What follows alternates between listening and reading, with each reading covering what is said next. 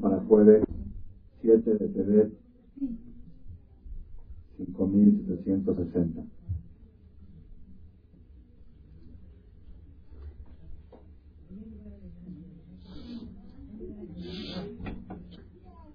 A veces el que tiene que preparar una conferencia, una charla, una de las inquietudes que tiene es el tema. Cuando no hay tema es un problema muy grave. El problema más grave es cuando hay varios temas. Y escoger cuál. Eso es más problema. Esta semana tuve ese conflicto para preparar esta charla. Y a veces uno espera señales del cielo cuál es el tema que debe uno abordar. Yo tenía tres temas para hablar. Uno de ellos es el tema del miedo. Miedo. ¿Es bueno tener miedo o no es bueno tener miedo? Es un tema que es universal. Después de haber estado el último mes en tres países del mundo dando conferencias y charlas, al final de los seminarios había citas particulares con las personas y uno de los puntos más eh, universales que he encontrado, punto en común en todo el mundo, la gente vive con miedo. Miedo, unos tienen miedo de la soledad, otros tienen miedo de enfermedades, miedos de todo tipo de cosas. Entonces, estaban dudas si tocar ese tema o no. Y eh, me llegó esta semana una revista que me llega de Israel y vi un artículo que se llama, así se llama el tema del artículo, se llama Lama Noflim Matosim. ¿Por qué se caen aviones? Dice acá, 1.700 personas fallecieron en accidentes aéreos en los últimos cuatro años. Tres aviones de pasajeros grandes que salieron eh, rumbo a oriente del aeropuerto Kennedy en los últimos cinco años cayeron al mar unos minutos después de haber despegado. Los expertos todavía siguen diciendo que el vuelo es lo más seguro que hay. Sin embargo, dice acá que los expertos dicen que uno de cada millón vuelos hay un accidente en las estadísticas. Uno de millón. Pues está bien, pero ¿cuál es el problema? ¿Cuántos vuelos hay al día? Ese es el problema. Dice acá que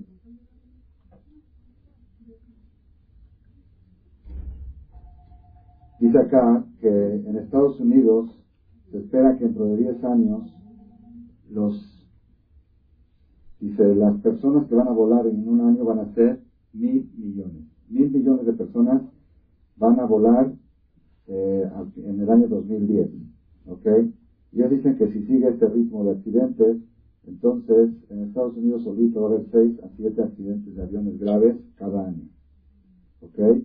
Y la organización IATA advierte que dentro de 10 años se puede esperar que una vez a la semana suceda un accidente aéreo, es decir, en todo el mundo en total. Bueno, aquí habla por qué y qué compañías, si hay compañías más chafas y compañías mejores y todo esto. ¿ok? Vamos a ver después la conclusión de este artículo, está muy interesante. ¿ok? La conclusión de esta es, nos im hilonim omrim tefilata de ¿ok? Que pasajeros no religiosos ya empezaron a decir también tefilata de en el avión. Hay un rezo especial a plegarle al viajero esa fue la conclusión del artículo. Entonces, ese fue un tema que me llegó esta semana y me promovió a, desarrollar este título. Y por, las dudas que tenía, hoy en la tarde llegó una señora con su nuera que, que ayer en la noche su hijo salía de su trabajo a las diez y media de la noche, salía de su fábrica, es diciembre, mucho trabajo, y había cuatro carros esperándolo, uno adelante, uno atrás y dos de los lados. Y él él, por desesperación, se fue en reversa para atrás, le tocó a uno de los carros, se escapó para la derecha, lo persiguieron. Una persecución de dos kilómetros aproximadamente, con 40 balazos que le dieron al carro. Y milagrosamente ni uno le tocó a su hijo. Uno pasó por el cristal de atrás y pasó hasta el cristal de adelante. Otro rebotó en el techo del carro y le dio en la cabeza, pero no le hizo ningún daño, nada más el botecito de con un plástico. ¿Ok? Y venía para su casa a 19 de la noche, ayer del trabajo. y eran dos hermanos, salían con dos carros y uno pensaba que estaban secuestrando al otro y con el celular le decían, me están balateando, le hablaba a su esposa para decirle que... Entonces vinieron hoy muy asustadas y alguien que pone guaruras y todo el sipur. El miedo, el miedo es el tema, eso me dio la decisión. Hoy en la tarde tomé la decisión que voy a hablar de este tema, principalmente en el mes de diciembre, que se escuchan cosas y, y hay asaltos y cosas. La persona, la persona por naturaleza vive con miedo, por naturaleza. La pregunta es, ¿Qué dice la Torah al respecto? Cuando una persona tiene miedo, es bueno, justamente hoy estaban la suegra y la nuera conmigo y me están haciendo esta pregunta. Tenemos miedo. La suegra, por supuesto, de su hijo, mucho miedo, pero mucho, no duerme, y que ella tenía tres semanas que presentía que iba a pasar algo, Y la nuera dice que no, que ella no, no siente miedo. Está muy tranquila, que hasta le da miedo estar tan tranquila, y dice ella. Entonces me preguntaron, ¿quién, está bien, la suegra o la nuera? ¿Está bien tener miedo o no está bien? Ella me dijo, me siento mal porque me siento muy tranquila. Y la otra, la suegra, está llorando y temblando porque está con mucho miedo. ¿Quién de las dos tiene razón? No vino nada a discutir, no a pedir una verajá y todo, pero, pero ¿quién, la persona a veces no sabe, no sabe qué dice la Torah al respecto, cuál es el enfoque judío con, respecto al tema de los miedos. Yo creo que vale la pena una vez en la vida que la persona se esclarezca este tema y puede servirle para toda su vida hasta los 120 años. Vamos a ver qué dice respecto al miedo. La Gemara dice en Masejet Tanedrin, el Talmud, en Masejet dice así. Kol midavar lesof va leotolavar. Toda persona que tiene miedo que le suceda algo, al final le sucede ese algo. ¿De dónde lo aprende el Talmud? De Job. Job, ¿saben quién era Job? Job era una persona que es uno de los, en la Biblia está yo, era un hombre muy rico, muy próspero, muy sano, éxito familiar, éxito social, mucha prosperidad tenía. Y de un día para el otro se le volvió todo. Un día perdió toda su riqueza, el otro día perdió toda su familia, se derrumbó la casa donde estaban reunidos todos sus hijos y nietos y se quedó sin familia.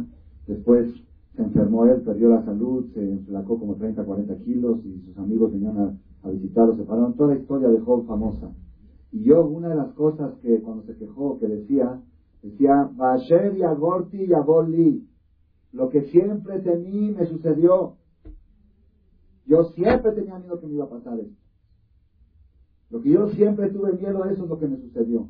Así dijo yo. Entonces dice el Talmud que es una receta para que le pasen a la persona las cosas malas. La receta es que tenga miedo. El tener miedo atrae los problemas. Así dice el Talmud. Por eso, nunca la persona, según lo que dice el Talmud, la persona debe alejarse de los miedos. Los miedos son contraproducentes. Había una persona que me dijo, tengo miedo, y me da miedo porque tengo miedo. Ok, según lo que estamos diciendo, pues tiene razón. Tiene miedo, y si tiene miedo atrae el problema, ahora tiene otro, tiene miedo de su miedo. Ok, tiene razón, entonces hay que hacer, pues no hay que tener miedo. Según la Torah, no es, no es no es correcto que la persona tenga miedo. No es correcto. Así dice la Gemara en Masejet Sanedrin, no recuerdo exactamente la hoja, claramente lo aprende del versículo de Yo, que dijo Asher y Agor y Aboli, lo que siempre termine sucedió. Eso es uno. Pero por otra parte, dice el Midrash, también lo dice la Gemara, el Talmud, el Gemara Berajot, dice en nombre del rey Salomón en Proverbios. ¿Qué dijo el rey Salomón en Proverbios en Mishle? Ashre Adam, dichosa la persona. ¿Saben qué es Ashre? Feliz. Feliz de la persona, me fajeta, que tiene miedo constantemente. ¿Sí se Dichosa la persona que teme constantemente. Y traen el ejemplo de Jacob Avinu. Jacob vino, Dios le había prometido, yo cuando soñó con las escaleras, yo estaré contigo y te protegeré y no te abandonaré hasta que cumpla todo lo que te estoy prometiendo. Sin embargo, cuando Jacob regresó de casa de su suegro y tenía que enfrentar a su hermano Esau, dice el Pasuk, que la persona Shlach, Vairá Jacob Meod, Vayeterlo, y tuvo temor Jacob mucho, tuvo mucho miedo Jacob del enfrentamiento con su hermano Esau. Dice la hermana, los tadikim viven con miedo.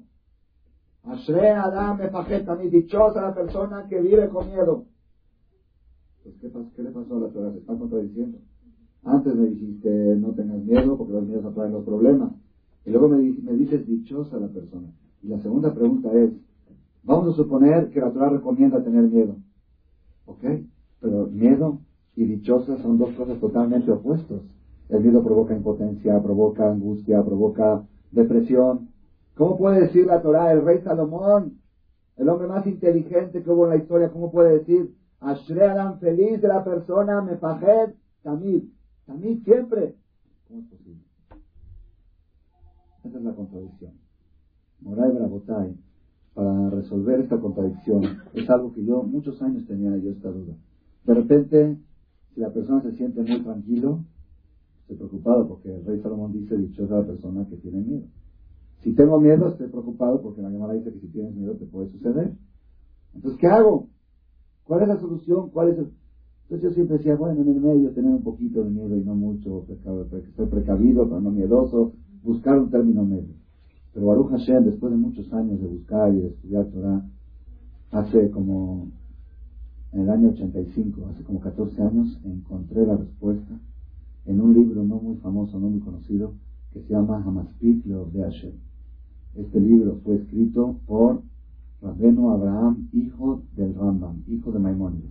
Maimónides era tan grande que le hizo sombra a su hijo. Pero su hijo dicen que si no fuera porque era hijo de Maimónides, hubiera trascendido a nivel de Maimónides. Además, como era hijo de su papá y su papá le hacía sombra, pues por eso no trascendió tanto. Él escribió unos pocos libros.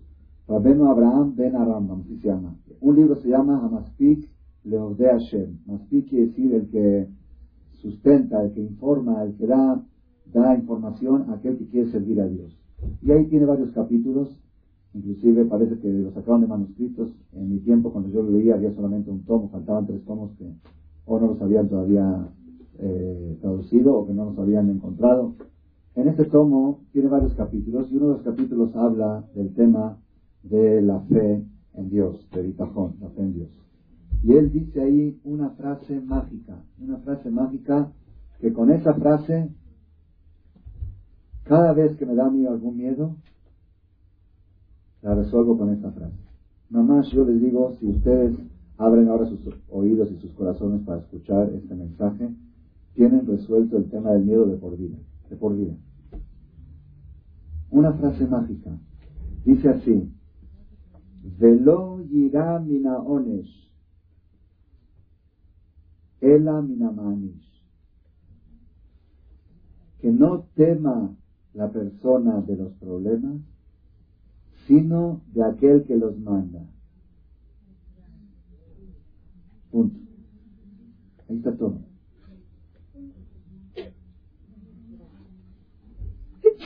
¿Hay que temer o no hay que temer? Sí. ¿De quién? No del problema, del que manda los problemas, del que maneja el mundo. El miedo de los problemas. La clase hoy de visto Jaime Benatita. El miedo de los problemas atrae los problemas. El miedo de los problemas genera impotencia. El miedo de los problemas genera angustia. La persona que tiene miedo que le dé un cáncer le da angustia. ¿Por qué? Porque dice, ¿qué se puede hacer? La medicina no tiene cura. Entonces cada uno se siente y eso la angustia. Y, y todo mi dinero no me sirve de nada. Eso lo hace peor, lo hace más deprimido. El temor a aquel que manda los problemas te hace sentir más seguro. Cuando sabes que nadie en el mundo te puede hacer un daño sin autorización del cielo, te hace sentir más seguro, más firme. Como dijo el rey David en el Salmos, Adonai li lo irá. Si Dios está conmigo, no temeré. Maya y Adam, ¿qué me puede hacer una persona si Dios me está cuidando y protegiendo? Entonces todo mi miedo es que Dios no esté conmigo, eso sí, eso sí tengo miedo. Pero si yo, entonces buscar al que manda los problemas.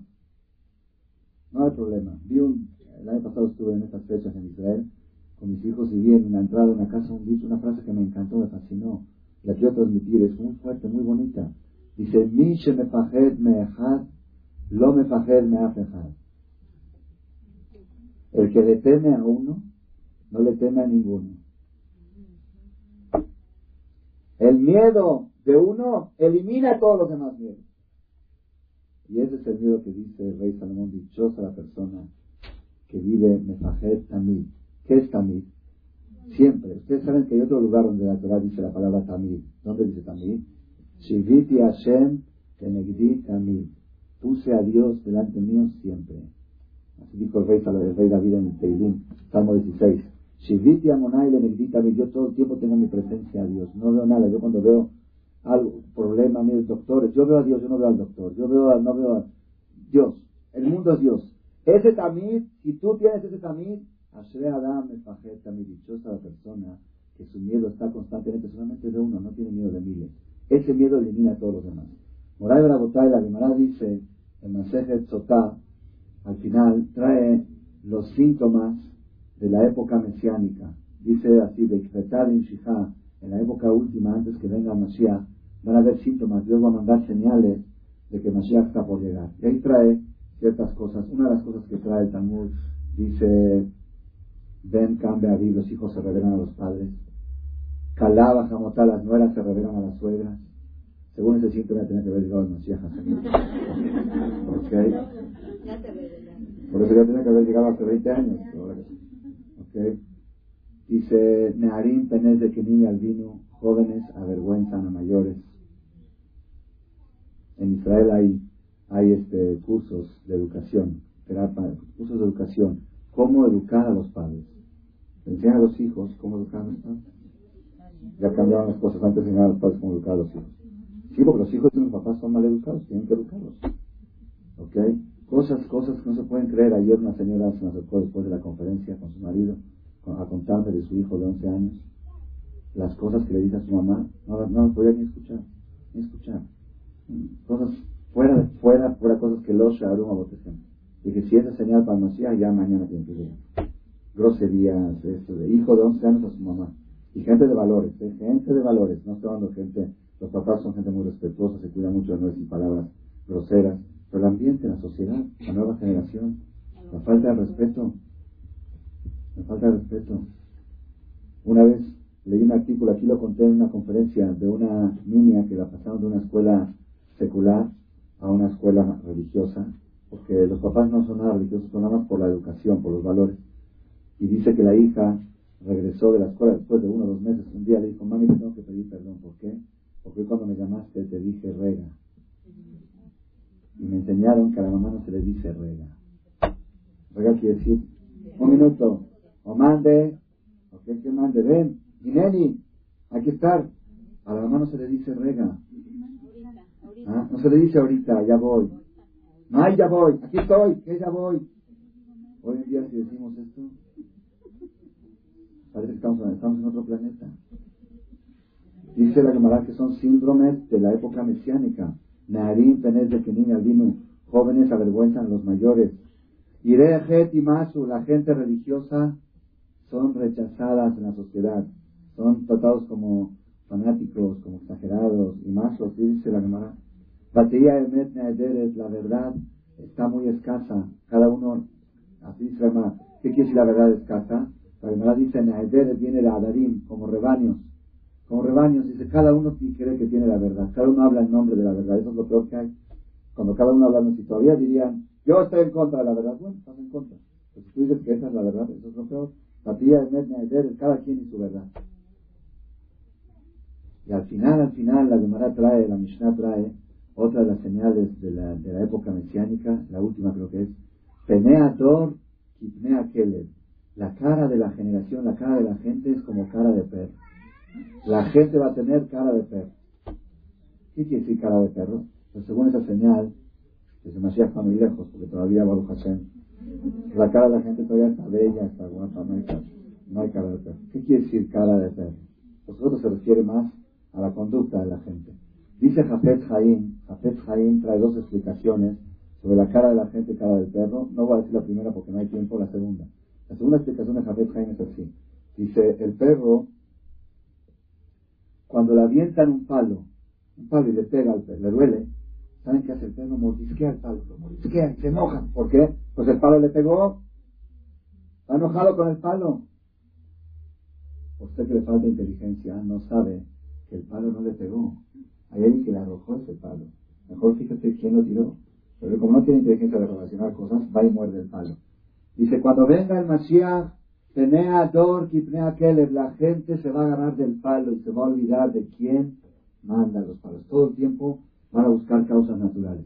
cuando suceden cosas, en vez de pensar en el creador que mandó todo, piensa uno, una persona, por ejemplo, la le duele el estómago, el estómago, en la noche, a las 2, 3 de la mañana, tiene convulsiones, tiene esto, ya empieza a... Así, está todo callado, silencioso, no quiere despertar al marido porque es no quiere despertar a los hijos, y por otro lado le duele, está preocupado. Entonces, ¿qué dice? Bueno, quizá comía algo que no era kosher, tengo que hacer va Piensa, piensa así algo, le pasa un pensamiento, tengo que cuidar más mi dieta, así.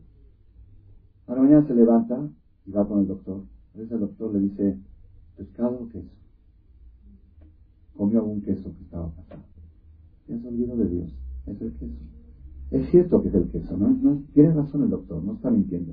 Así dice el Rambam, este libro dijo el Rambam. Es cierto que es el queso. Pero la pregunta es por qué le tocó a su estómago ese queso. Cuando fuiste a la tienda había 10 quesos buenos y uno descompuesto. ¿Por qué te tocó que el que tú compraste fue el descompuesto? A ver, eh, pregúntale al doctor que te dé una respuesta. ¿Por qué a mí me tocó en la tienda ese queso? ¿Hay respuesta? No sé, pues es de destino, no sé. Ah, ok, la verdad tiene respuesta.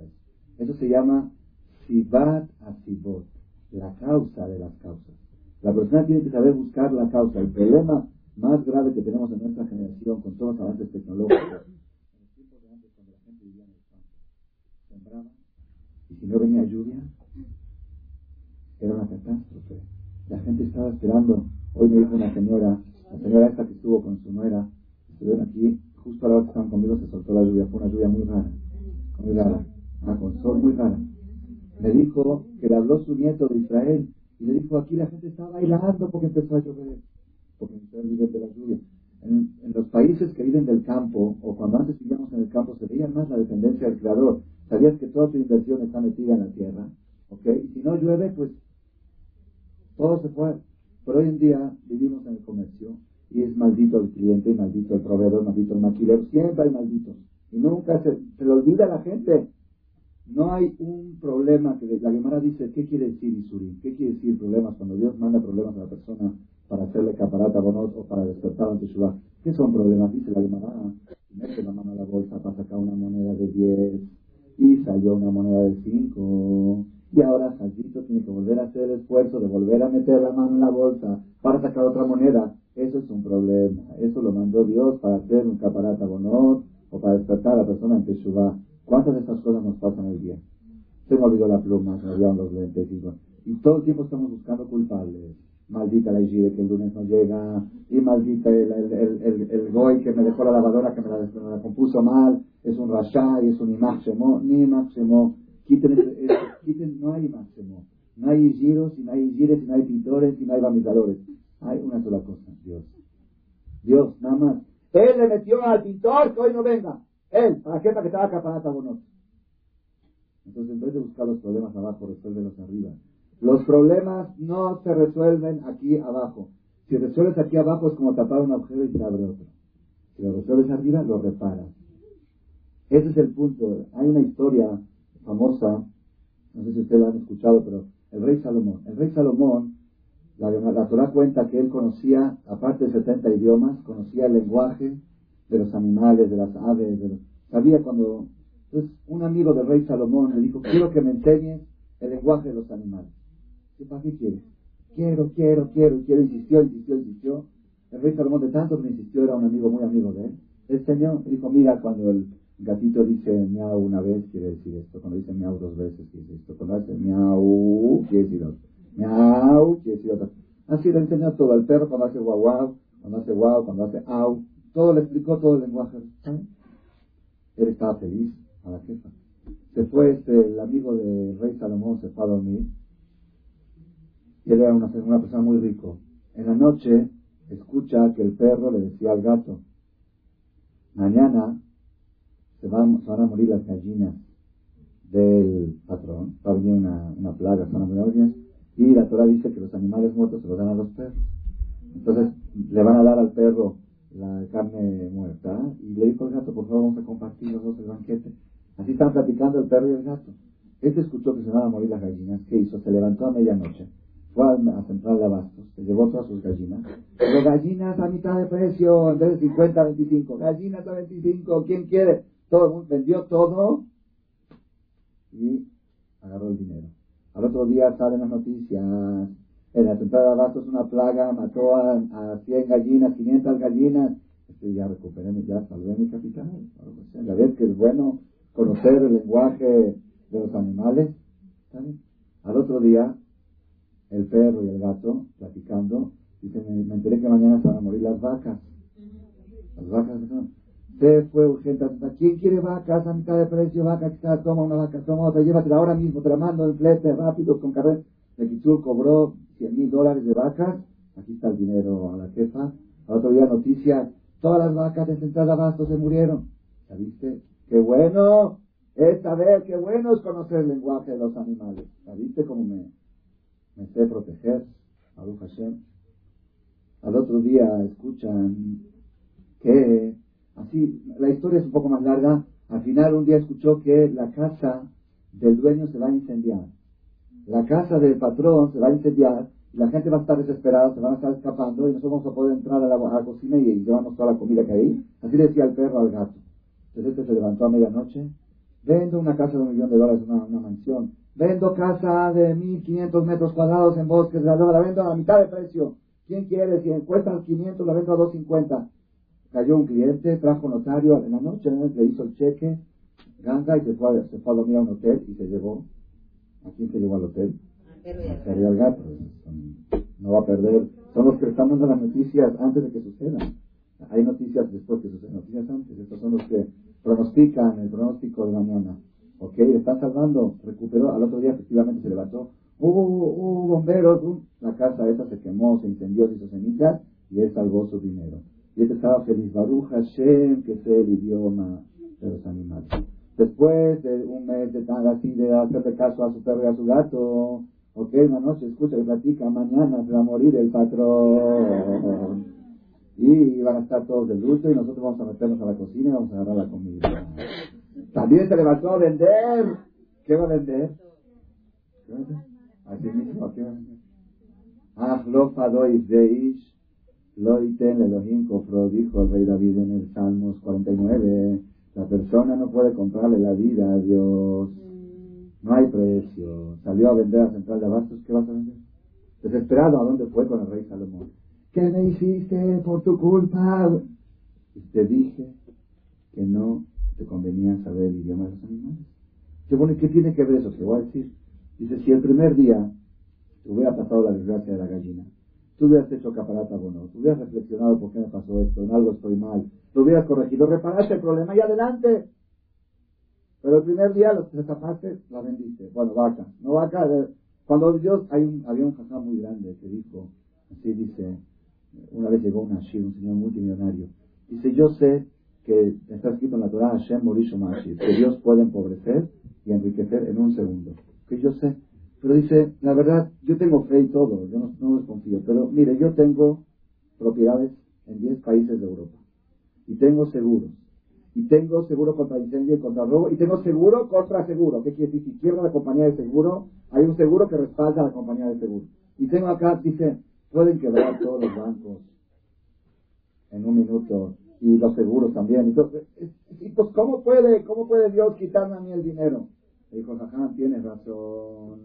Cuando Dios no puede quitarle el dinero a la persona porque está muy protegido, quita a la persona del dinero.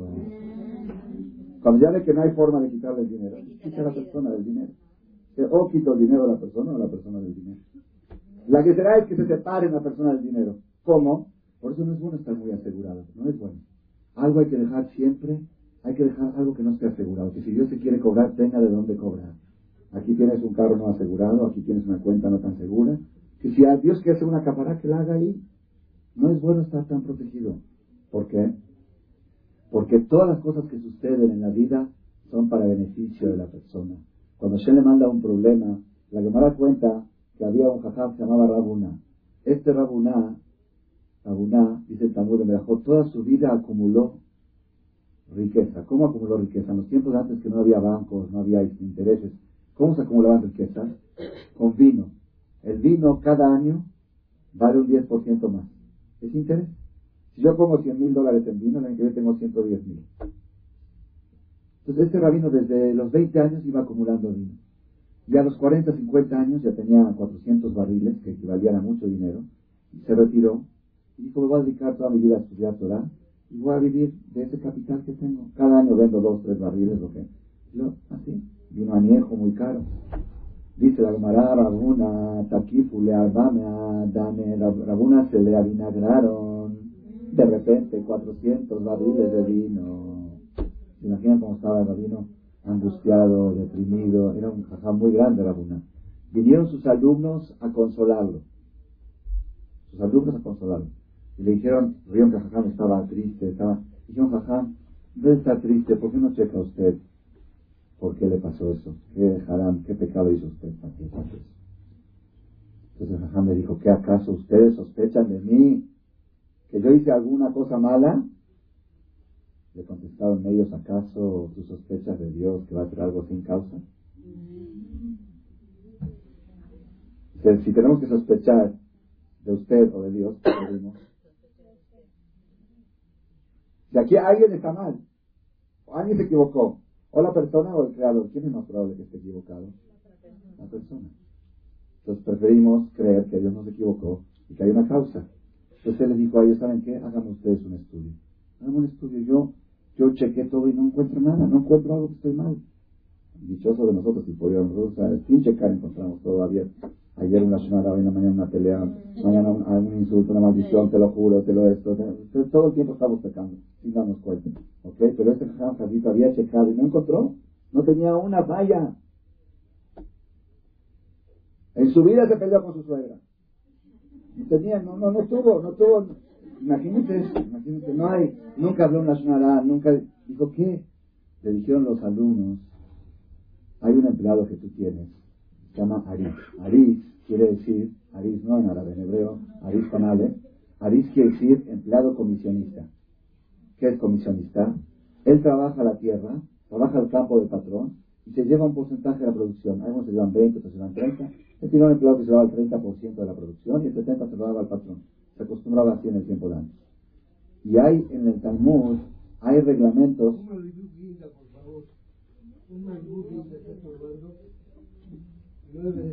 A ver, presta la llave. Dame, dame las llaves, yo te lo saco.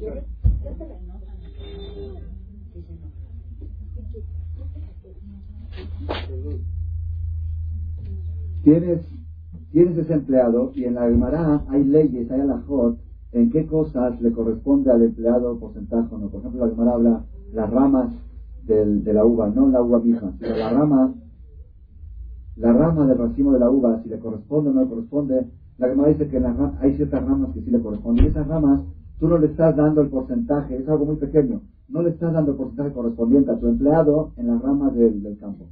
Le dijo ¿cuál empleado? ¿Este que tengo? Es un ratero, se lleva el 90%.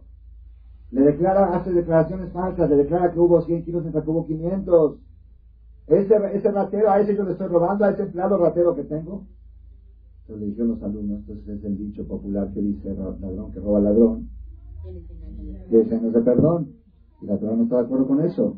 La Torah dice, si el otro roba, no le puedes robar. Él va a rendir sus cuentas, tú tienes que rendir la tuya.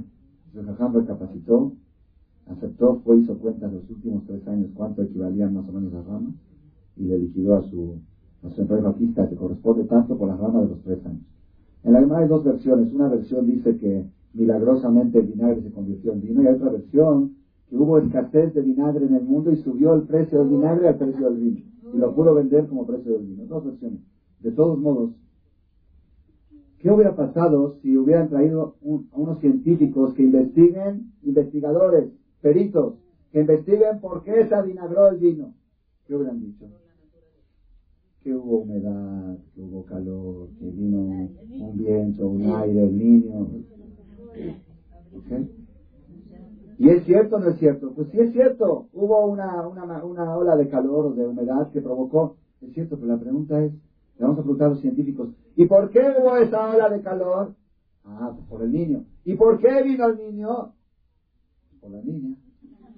¿Y por qué vino? Los, científicos llegan a un punto donde le preguntan dicen, pues eso ya lo sabemos. Eso no es cosa. Ellos, ¿cuál, ¿cuál es la idea de un científico? ¿Qué diferencia hay de una persona más inteligente a un menos inteligente. Tú le preguntas a un niño chiquito, en los tiempos de antes, ahora ya no se usa mucho, pero en los tiempos de antes que venía el lechero a repartir la leche a la casa. Entonces, ¿quién nos da la leche? El leche.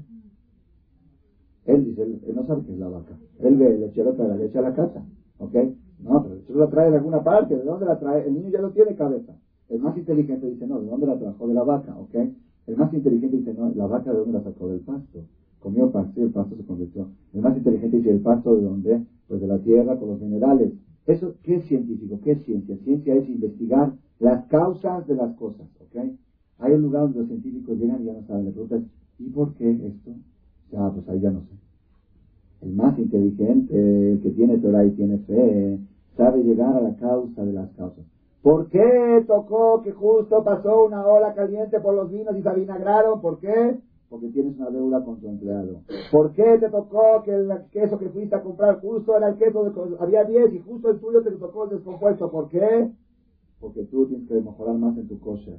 Y por el Yehudi sabe encontrar la causa de las causas. En el tiempo del Mashiach va a haber esa deficiencia en la conducta de la gente, que en vez de buscar la raíz del problema, la gente va al problema. Y siempre buscan, hoy estaban hablando de este secuestrado, ¿quién puede ser que lo haya mandado? Si son israelíes, si son estos. Fue esto, fue, no fue ni Mengano ni Fulano. Vino de arriba.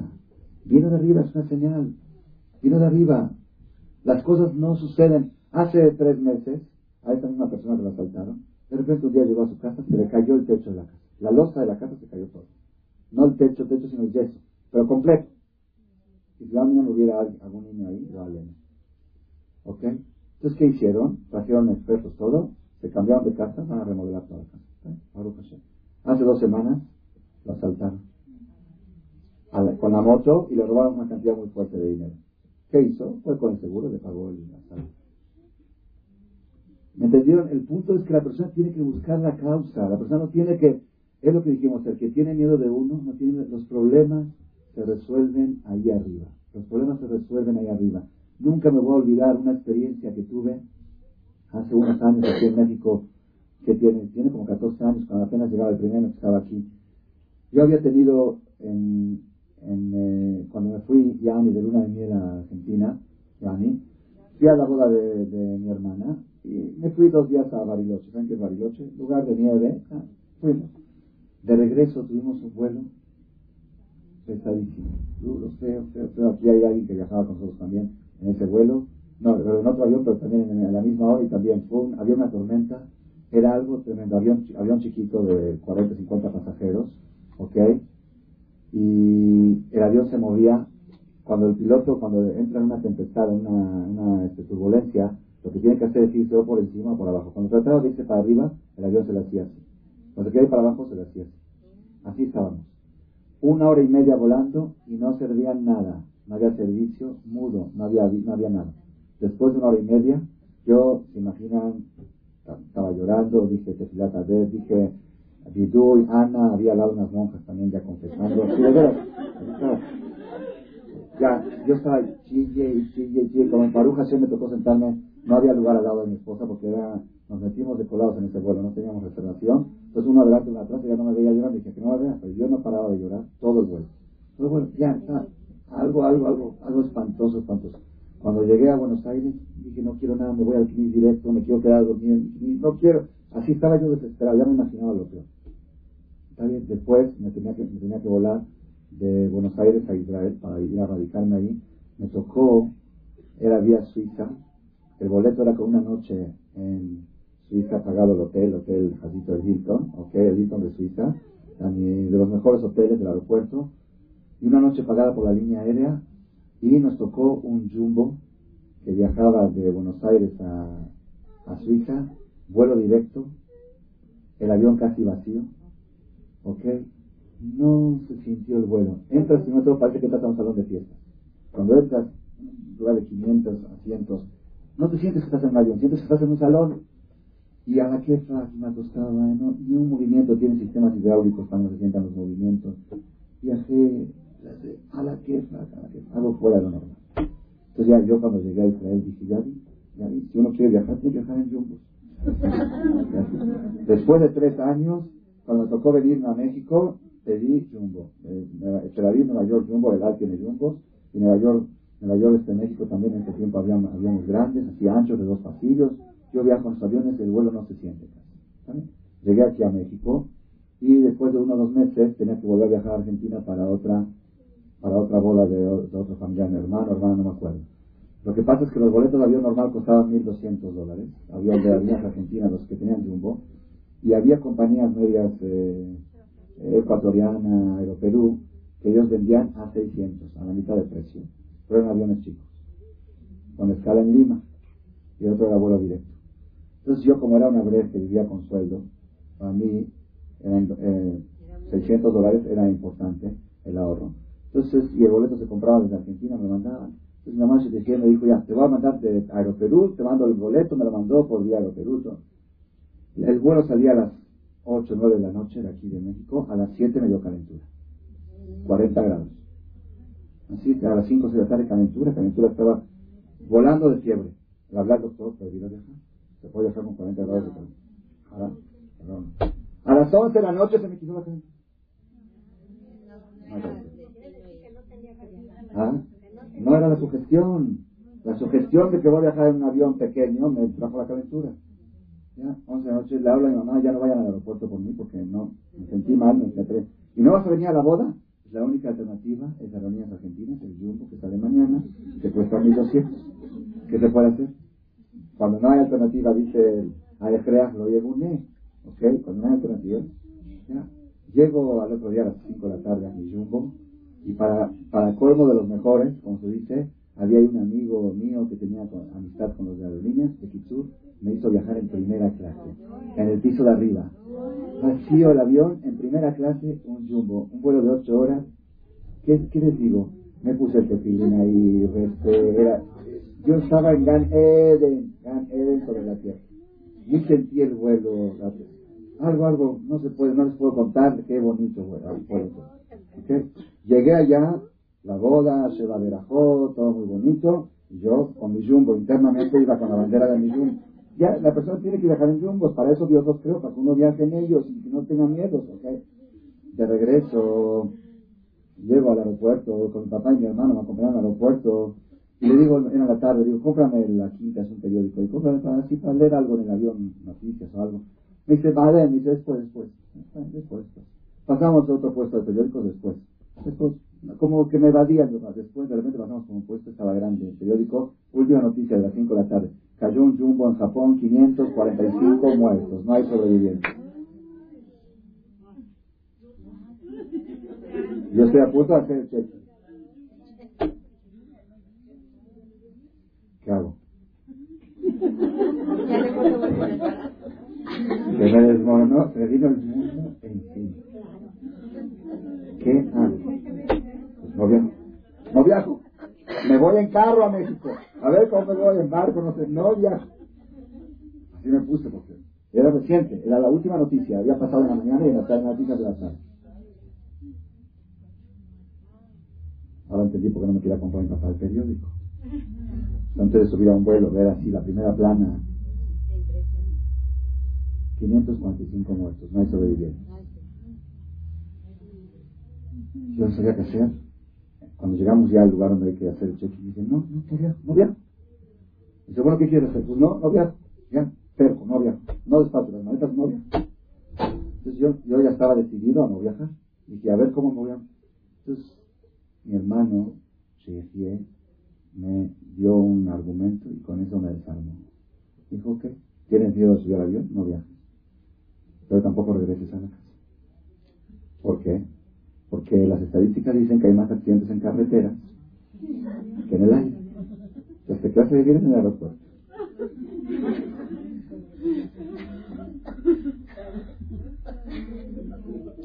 Dije a la Boreolán, Caparata Honor, una joven Jafer Amón hice Litur, mi maestro siempre decía que antes subía al avión hacia Jafer Yaviti Pashati, y despaché las maletas, tiene razón, tiene razón. Y sube, ¿ustedes se imaginan qué vuelo tuvo?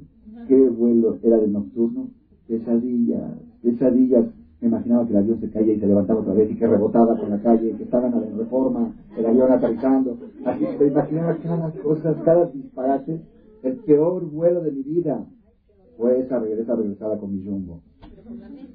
Claro, porque tenía Sí, no estaba pasando nada, pero yo mi mente, mi mente, la gente estaba cayendo y levantándose otra vez. Rebotaba contra el piso y se levantaba otra vez.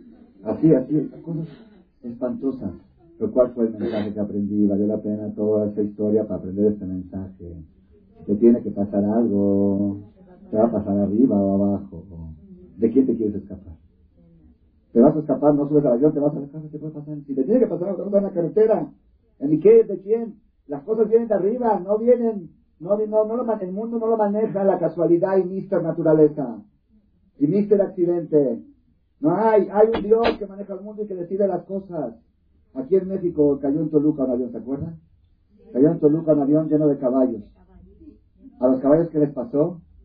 Nada, abajo murieron 30 personas. ¿Quién está más seguro? ¿Los caballos en el avión o las personas en la tierra? No, es que no hay, no hay forma de parte. Nunca me voy a olvidar otra experiencia que tuve también aquí en México, en Guerión, cuando fue el temblor del ¿qué año? El 5 de septiembre. El primero el primero fue muy duro, el del jueves, pero no, el, el, espanto no fue tan grave porque no sabíamos las consecuencias. Estábamos en Telijota, ahí en el Colel, y salimos afuera, dijimos, eh, esto ya pasó. Después cuando se vieron caminar los estragos que provocó, cuando fue el segundo viernes en la noche, ahí ese fue, ese fue, estábamos en el CNI, yo lloraba.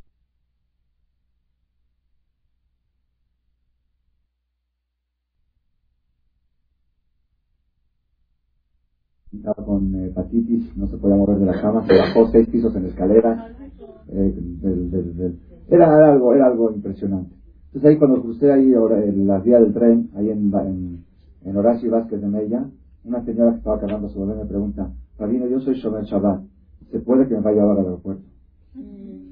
Ya, de la desesperación, ¿se quería ir ya del país? ¿Se puede que me vaya ahora al aeropuerto? ¿Me quiero ir ahorita ya ni para... Esa misma noche, no, no, ese, ella ir esa misma noche, ahorita. Y si quiere ir ahorita, la Shabbat, y en esa noche. ¿Me puede ir ahorita al aeropuerto? Yo le contesté así. Le dije, si en el avión está más segura, vaya. ¿Qué quiere decir? La persona tiene que saber, no hay escapatoria de Dios. Te escapas por acá, te agarran por allá. Te escapas. Si tú tratas de tapar los agujeros aquí abajo, y maldita la y maldito el país, y, y, y acá y despides acá, el problema te sale por otro lado.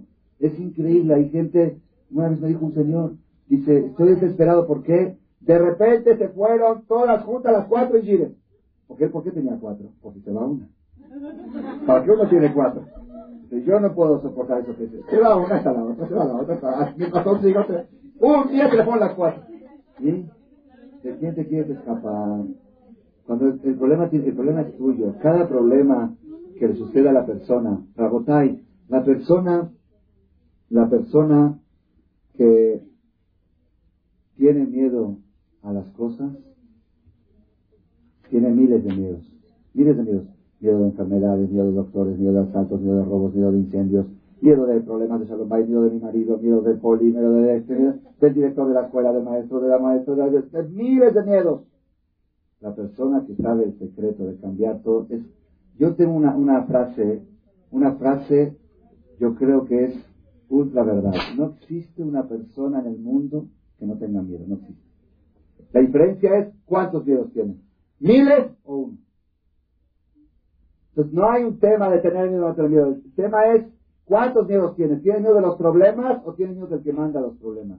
Eso es una vez escuché una cosa muy bonita, dicen, así decían, todo el mundo le tenía miedo a Napoleón en su tiempo, todo el mundo le tenía miedo a Napoleón, y Napoleón le tenía miedo a su esposa. Y su esposa le tenía miedo a un ratón entonces quiere que todo el mundo le tiene miedo a un ratón. ¿Ok? Si la persona tiene miedo de las personas o de las cosas, acaba al final teniendo miedo de ratones también. Porque es de, de la polio, poner su foto. ¿Ok? La persona que sabe nada ni nadie en el mundo me puede dañar, nada ni nadie me puede perjudicar sin autorización celestial, esa persona camina seguro. Por eso dijo el rey Salomón, Ashre Adam, me dichosa la persona que camina con miedo. ¿Por qué dichosa? Porque es un miedo que no crea. Escuchen cuál es la psicología de esto. El miedo de los problemas genera impotencia. Porque tú dices, ¿y qué se puede hacer? Si me caen 20 tipos a asaltarme, ¿qué voy a hacer? Nada. Y si se me incendia la casa, ¿qué voy a hacer? Pues nada. Y si me da esto, ¿qué voy a hacer? Pues nada. Esa impotencia genera angustia.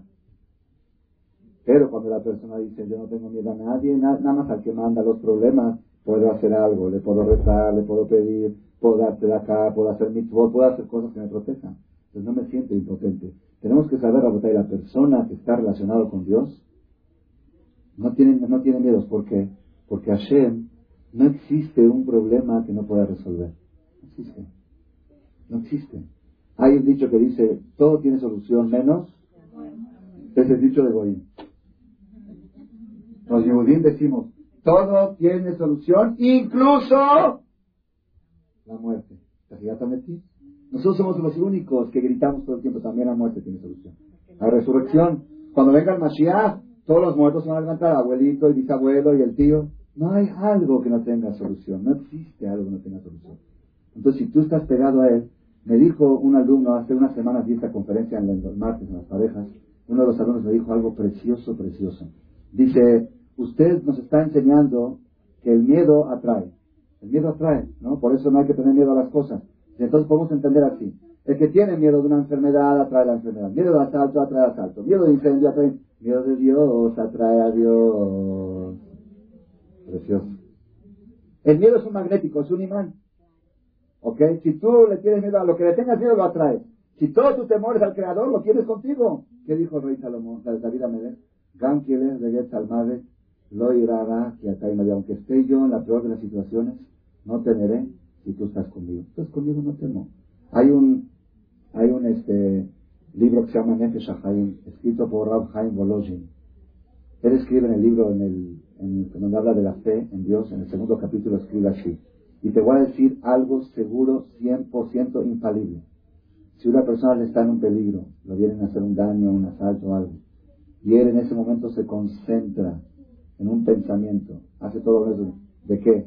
Que nadie me puede hacer daño si Dios no lo autoriza. Este que está enfrente con la pistola no me puede hacer nada. Si Dios no autoriza no me puede hacer nada. Pero lo piensa al 100%, con la seguridad absoluta. Es imposible que le pueda pasar algo. Así dice el, el trae pruebas. En, la persona piensa, en od ni levado, no hay algo en el mundo fuera de Dios. No hay nada. Este es un palo que me está dando Dios. Y ahora si Dios quiere me lo quita y desaparece. Dice, no le puede pasar nada. Un alumno de él, llamaba Rab de Brisk, tuvo una vez una experiencia en, la guerra mundial con un, con este, comandante nazi que lo agarró en el tren y le iba a hacer daño, lo iba a matar, iba a disparar algo, y él se acordó de esa receta del maestro, dice que cerró los ojos y no pensó nada más que en lo que dijo el jajam. Dice, él no sabe cómo, el tipo desapareció, él al final se encontró en la estación del tren, no le pasó nada. Es algo impresionante, algo impresionante. Ahí cuentan también, esto es una historia verídica, está contada en Shulchan Aruch, que una persona lo agarraron asaltantes en, de noche en un viaje de, bosques, de selva, lo agarraron asaltantes y le dijeron, dinos tu último deseo, porque vamos a quitar todo y la vida también. Y tu último deseo, dijo, mi último deseo es decir Birkat Levana. La bendición de la luna, del, del 7 al 15 se dice la verajada de la luna y él eh, estaba en esas fechas y él no había dicho el Catalán. Quiero decir Catalán antes de morir. Dice que cerró los ojos su última Becata Lebaná del año. Y en esa Becata Lebaná hay una parte, se imagina con qué cabaná la dijo, hay una parte donde dice que Shel así como nosotros brincamos a ti luna y no te podemos tocar, aunque queramos hacer, y si te llegamos a tocar no te podemos afectar ni hacer ningún daño, también todas las personas que quieran brincar para hacernos daño, que no nos puedan ni tocar, y si nos tocan que no nos puedan hacer daño. Así decimos, que no dejen ninguna impresión en nosotros. Todo el que quiera, así como nosotros no podemos dejar ninguna huella en la luna, que ellos no dejen huella en nosotros. Dice que en ese momento lo dijo con tanta cabana, dice que vino un viento, en ese momento lo alzó, y cuando terminó el Catalana, los ojos estaban en su casa. ¿Ok? Porque ahí sale que el Catalana es seguridad para protección. Es muy importante los nombres que digan el Catalana del 7 al 15 cada mes. De todos modos, ¿qué es lo que quiero ¿Qué lo quiero llegar? La persona tiene que buscar resolver los problemas, no aquí abajo. Aquí abajo es tapar agujeros. Ahí arriba es resolverlos de raíz. Si resuelves de raíz, no se abre otro agujero. Si tapas el agujero, mañana se abre otro. Hay una llamada que dice, con esto vamos a terminar. La llamada dice así. Aomer Nasejet Pesachim Daftet Amudale. Aomer Sela Zol Itzdaka Almenat Una persona dice, pongo esta moneda en Tzedakah con la condición que se cure mi hijo. ¿Cómo califican ustedes a esa persona que le pone condiciones a Dios? ¿Cuánto le ponen? Del 1 al 10, ¿cuánto lo califican? Digo del 1 al 10 porque en Caracas estuve y les dije, si ustedes me hacen caso, sus hijos van a tener puros 10. Y ahí 10, 5, y la calificación es hasta 20. Entonces todos no entendían qué quería decir. No queremos 10 para hijos. Aquí del 1 al 10, ¿ok? Del 1 al 10, ¿cómo califican a una persona que dice, pongo esta moneda con la condición que se cura mi hijo? ¿Ah? Mal, 0, máximo 1, 3. La Gemara dice, la Gemara dice, aquella persona que dice pongo esta moneda entre acá con la condición que se cure mi hijo, de Tzadik Gamur. Tzadik Gamur. ¿Saben qué es Gamur? Hay Tzadik. Tzadik es bueno. Tzadik es 10. ¿Saben qué es Gamur? Es, ¿Cómo se sobresaliente? Tzadik Gamur, más que Tzadik. Tzadik Gamur. Absoluto Tzadik. La calificación máxima le da el Talmud aquella persona que dice, pongo esta moneda entre acá para que se cure mi hijo, para que esté sano mi hijo, para que mi marido vaya a trabajo bien y que regrese bien. Diez. Máxima calificación. ¿Por qué? Entonces, ¿cómo hacer las cosas por interés? ¿Es, es, comercializar con Dios? ¿Es chantaje? ¿Es esto? Escuchen esto, Robota, escuchen esto, Robota. ¿Cuál es, ¿Cuál es la filosofía de esto? Ustedes imagínense este panorama. Imagínense una señora se levanta a las 2 de la mañana, su hijo está llorando, su hijo de dos años lo trae, le mide la, la temperatura 39, 39, 40 de temperatura. ¿Ok? Y le duele el oído, le duele la garganta, y le duele todo. La mamá desesperada, está, despertó a la muchacha también para que la ayude, no sé qué, está la muchacha. Y viene la mamá y dice, por favor, ve rápido ahí, tráeme la cajita, tráeme la cajita rápido que está ahí, la ocupa, tráeme esa cajita que está ahí. Y tráeme mi bolsa, agarra su bolsa y saca una moneda y pone ahí. Dice, ¿qué está haciendo señora brujería? Y en vez de hablarle al doctor, tráeme la cajita. ¿Qué es eso? Se vuelve loca la muchacha, ¿verdad? Me está loca, se, se trastornó la, la, señora. En vez de marcar al doctor, traen la cajita. Moray Brabotay, Moray Brabotay, la mujer que hace esto es porque en ese momento escuchen qué está diciendo. Yo reconozco que esta enfermedad viene de allá arriba, ¿ok? Y yo sé cuando pongo monedita acá, la monedita llega hasta allá arriba. Entonces yo mejor voy a resolver el problema desde arriba. Está relacionando entre el creador y la tierra. Cuando la persona le habla al doctor, está resolviendo el problema aquí abajo. Cuando la persona va y busca la cajita, está reconociendo, está demostrando que él reconoce que el mundo no se maneja aquí abajo, que las cosas vienen de arriba y se resuelven desde arriba. Claro que después va a hablar al doctor, porque no estamos en el nivel. El Ramban Nachmanides dice, mal de Rofim Bebetas de Hashem. ¿Qué tienen que hacer doctores en casa de gente servidora de Dios? Gente que sirve a Dios. Hay un dicho que dice, casa que entra el sol, no está el doctor, ¿quién el Sorborolán? Una casa donde está Dios no tiene lo que hacer el doctor. Así dice el, Jafet crió 11 hijos. En su vida metió un doctor a su casa. Cuando había un problema, hablaba a consultar cuánto cuesta la consulta y la medicina. Agarraba el dinero, lo ponía entre acá. Y a las 2, 3 horas hacía efecto la aspirina. Esa era la aspirina. La aspirina la mandaba para arriba, el calmante resolvía la infección de ahí arriba, no aquí abajo. Aquí abajo, ok. Nosotros no estamos en ese nivel. Nosotros tenemos que tomar medicina y tenemos que todo, pero yo educo a mis hijos antes de tomar, así dice el, mismo libro que les dije antes, a la medicina, la persona cuando toma una medicina y se cura, ¿qué tiene que pensar? ¿Que la medicina lo curó? ¿No?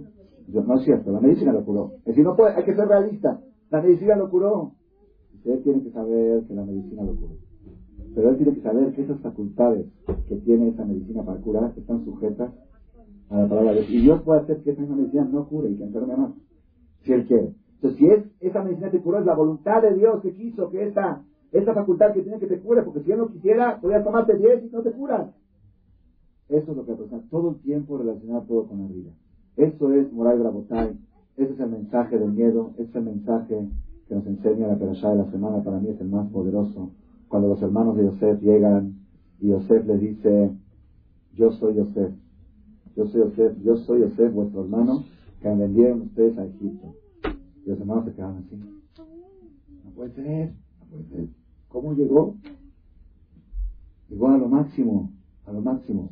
Y los hermanos estaban preocupados, estaban nerviosos, estaban, estaban mareados, no sabían. Y yo sé necesita un tratamiento psicológico. Lean ahí la perasada, lo tienen en español.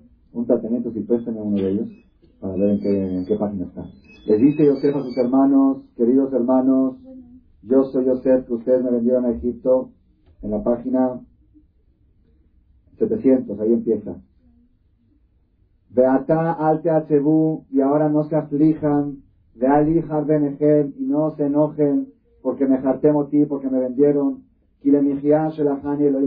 porque Dios me mandó aquí para mantenerlos a ustedes, porque ya hay dos años de hambre y faltan otros cinco, y Dios me mandó aquí para que yo pueda mantenerlos a ustedes y que no se mueran de hambre. Beatal, dice Yosef en la página 702, y ahora, lo atem shelachtem tiena. Beatal, y ahora, lo atem, ustedes, ustedes no me mandaron a mí aquí a Egipto, aquí a Elohim, Dios es el que me mandó. Baisimen y Leab y me puso como jefe al faraón, Radón, Maru. Si ustedes ven aquí después también en la, en la Perashá la última, la última Perashá que ya estoy traduciendo para la semana que entra, también ahí al final cuando murió Jacob, los hermanos se preocuparon que, que Yosef se va a vengar de ellos. Y les dijo, ¿cómo puedo vengar de ustedes? Ustedes pensaron hacer mal, pero Dios lo pensó para bien. Al final, ¿Qué quiere decir? Yosef Atzadik era para que esté traumado. Sus hermanos lo venden, lo traicionan, lo echan a un pozo lleno de alacranes y víboras. Después le hacen el favor de venderlos por 20 pares de zapatos, como dice la Torah. ¿Ok? Y llega a Sedishir y tiene prueba con la esposa de su amo. Pasa la prueba y llega a la cárcel 12 años. ¿Saben qué? Es para, ese, tiene que acabar, hoy en día acabaría en el manicomio. Una persona Nada más del trauma. No solamente le va a acabar el manicomio, lúcido, inspirado, alegre. Cuando ve a dos a dos reos en el reclusorio que estaban tristes, dice, ¿por qué están tristes? ¿Cómo? Porque estamos en la cárcel. No, aquí no, no acepto a nadie triste. Todos tienen que estar, es que soñamos un sueño. Le interpretó el sueño. Luego llegó con el faraón con toda la inspiración de la seguridad del mundo. Le dio consejos al faraón y dijo, Yosef sabía que el mundo no lo manejan sus hermanos. Hay un Dios en el mundo. Él es el que maneja el mundo. Cuando la persona sabe eso, no puede haber odio, no puede haber rencor. Dice la Torah, escuchen esto impresionante. Toda la vida de Yosef en Egipto, los 17 años que vivió con su papá, jamás se sentó a comer a solas con su papá. Invitaba siempre a sus hermanos también. ¿Por qué? Para que los hermanos no sospechen que él está contando al padre cómo fue. El padre nunca supo la verdad. Para que ellos no crean, seguro, ahora yo va a aprovechar para contarle, siempre que estaba el coñaco era al lado de algún hermano. Después que falleció Jacob, ya Yosef no vio la necesidad de invitar a los hermanos, por ellos pensaron que ahora se va a vengar de ellos. Y era al revés. el, el, de Yosef la benevolencia de Yosef es cómo hacer que sus hermanos no se sientan mal de pensar de que él le va a contar al padre. ¿Qué hermanos? Esos que lo traicionaron, esos que lo quisieron matar, esos que le hicieron el favor de venderlo de esclavo, que por ellos él estuvo dos años en la cárcel. De esos hermanos se tiene que cuidarse, que no se sientan mal. Ese es Yosef. ¿Por qué? Yosef sabe mis hermanos no me hicieron nada. Dios, no hay otra cosa. En No hay nada en el mundo, las cosas se resuelven de arriba. Si nosotros salimos con este mensaje no hay miedo de aviones, no hay miedo de asaltos, no hay miedo de secuestros, no hay incendios, no hay gires, no hay nada, hay una sola cosa, el creador. Y cada problema que te llega, mándalo para allá arriba, busca dónde está la falla, cómo lo puedo resolver. Voy a terminar con una historia pequeña ya, hace, hace seis meses, un poco más, ocho meses, llegó aquí una persona joven, un señor como de treinta y pico de años, son cinco hermanos que trabajan en el negocio, que les cayó una auditoría, de Hacienda, no una, seis auditorías personales y de negocio. A su mamá también, porque hay parte del negocio a nombre de su mamá. Algo que si llega a proceder, Barminán, que todo el trabajo de mi vida se va abajo, nos quedamos en la calle y quizá en la cárcel. Durísimo, durísimo, durísimo.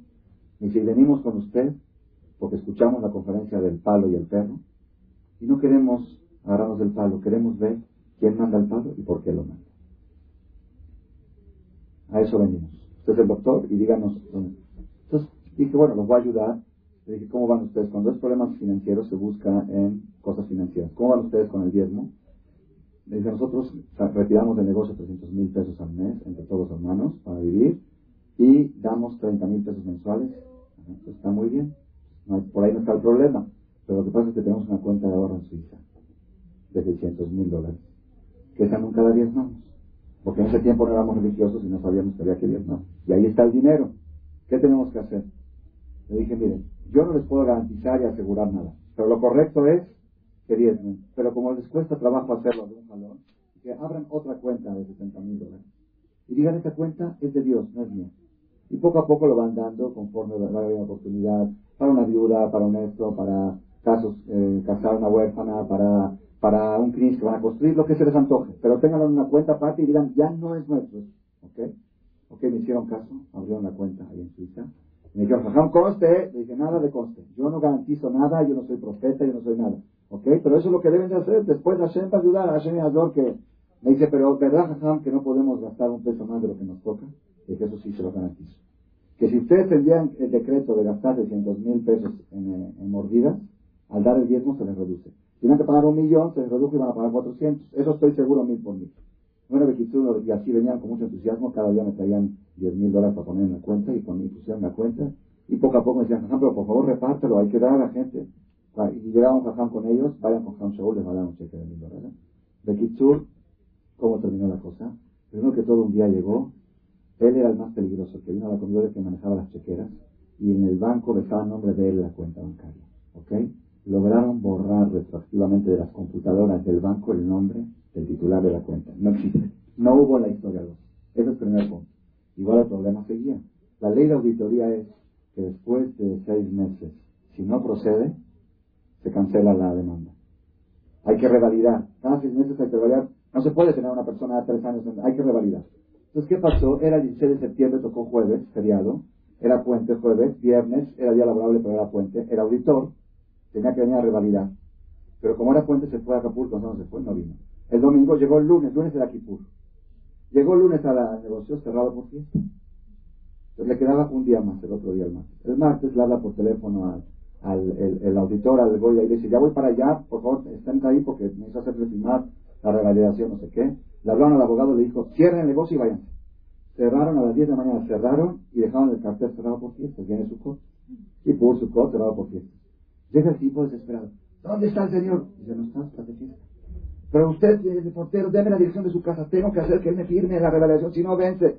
Y si yo no tengo la dirección de su casa, no tengo datos personales, no. ¿Cómo? Bequitú se volvió loco, el tipo fue de acá para allá, no dio con el lugar, al otro día caducó la demanda. ¿Cuánto les costó? 50 mil pesos del abogado, gastos de abogado. Ni siquiera mordida tuvieron que dar. ¿Ok? Eso es cuando la persona entiende que los problemas vienen de arriba. Cuando la persona entiende. El otro día me levanté en la mañana, mi esposa me dice, por favor pide por mi, por mi hija, tenía, tenía ya tres semanas de calentura y no se curaba. Por favor pide por ella, reza por ella porque ya estoy preocupado. ¿Ok? Trabajé, recé, abrió el recé, después en la tarde dice, por favor sigue pidiendo porque yo creo que el resto de la mañana sirvió y Baruch Hashem le bajó y todo. Le dije, el resto no sirvió. El hecho que tú llegaste a la conclusión que hay que acudir ahí arriba, eso resuelve el problema. Cuando la persona ya llega que el problema viene de ahí, no de acá, ahí así se resuelven los problemas, relacionándolo.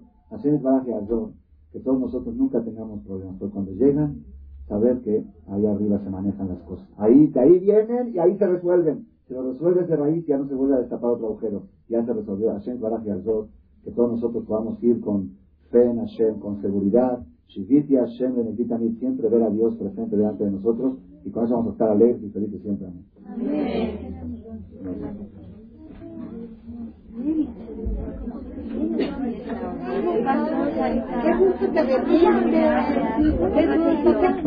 Vamos a empezar esta conferencia de la seis y media por el motivo de Mijay Arbit, que está terminando a esa hora. Pues para que no hubo gente que llegó muy temprano, la hora oficial de la charla es seis y media a siete y media. Los libritos que están de la operación de la semana son para llevárselos a sus casas. ¿No de estos? No hay en la oficina. Estos libritos son gratuitos para llevárselos a la casa para preparar la perashá de la semana y estudiarla en Shabbat.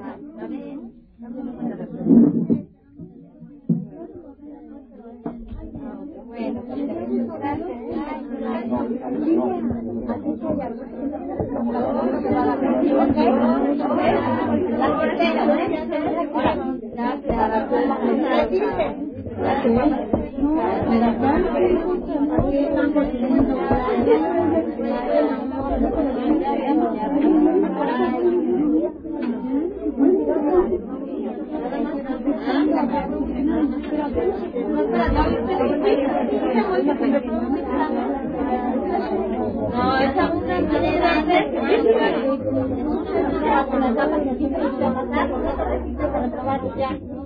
ya. ¿No viste tía? Sí, ya, ya me que lo voy a decir, a ver. Yo quiero que no, no está por acá. Claro. No me salía la guía de memoria. No me salía la guía de memoria. A ver, a ver. No, no, no, no, no, no Es la misma opción. No, no confundas. Por eso te me vas a pasar de año. A lo mejor eso me para que vengas aquí. Hoy me encanta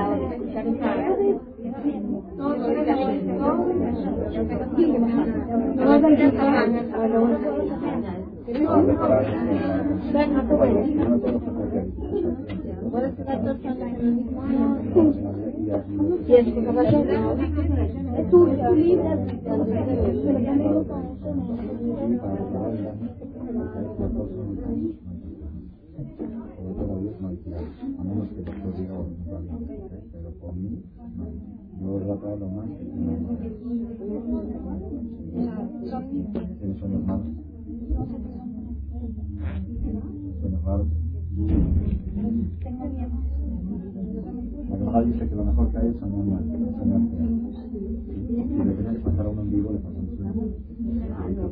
Pero igual es malo. Todo lo malo, en el sueño, todo lo bueno en vivo.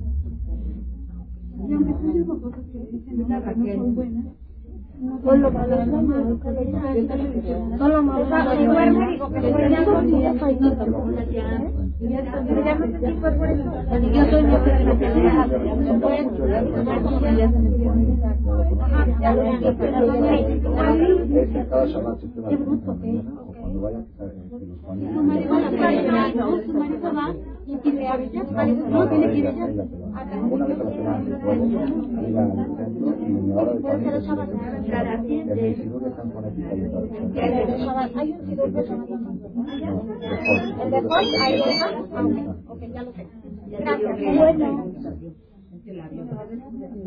Sí, ya está. ¿Qué pasa, mi amor? ¿Ya está lista? Hasta luego, bye. ¿A qué hora se ¿Y? Esta pregunta la, la trae el mamá. Sí, el mamá no Hay dos respuestas. Una, porque usted sabía que tenía que cumplir sus sueños. Y hasta que no se cumplan sus sueños, no va a acabar esta, esta aventura. Que se tiene que hacer como lo había soñado. Por que sueños. Y estar seguro de que. Segundo, porque él tenía miedo sus hermanos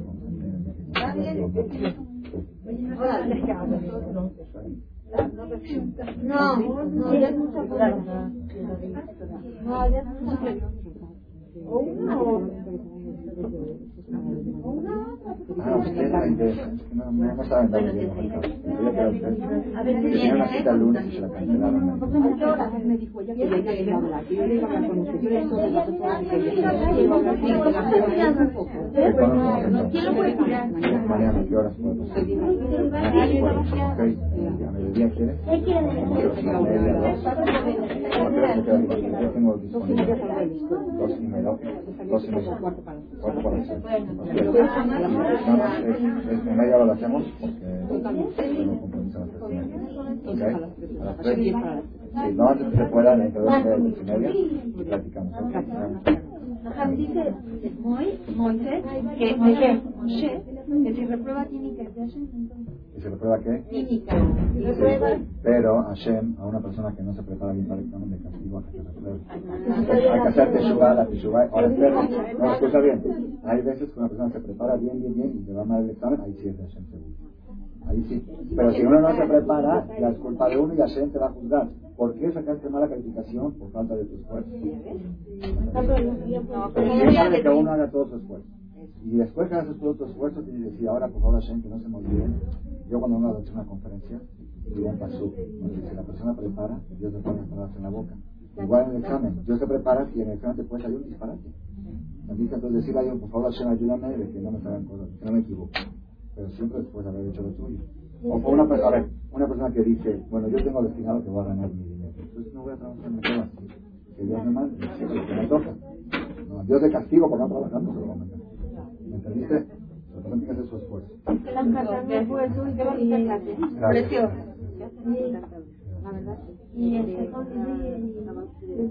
Vente Ven, muy. Muy ven. Usted me ha ¿no? Muy.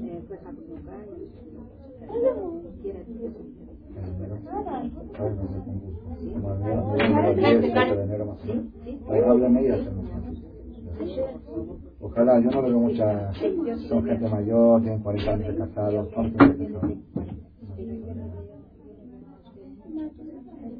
Ojalá, ojalá que Dios me ilumine. Lo veo como un milagro.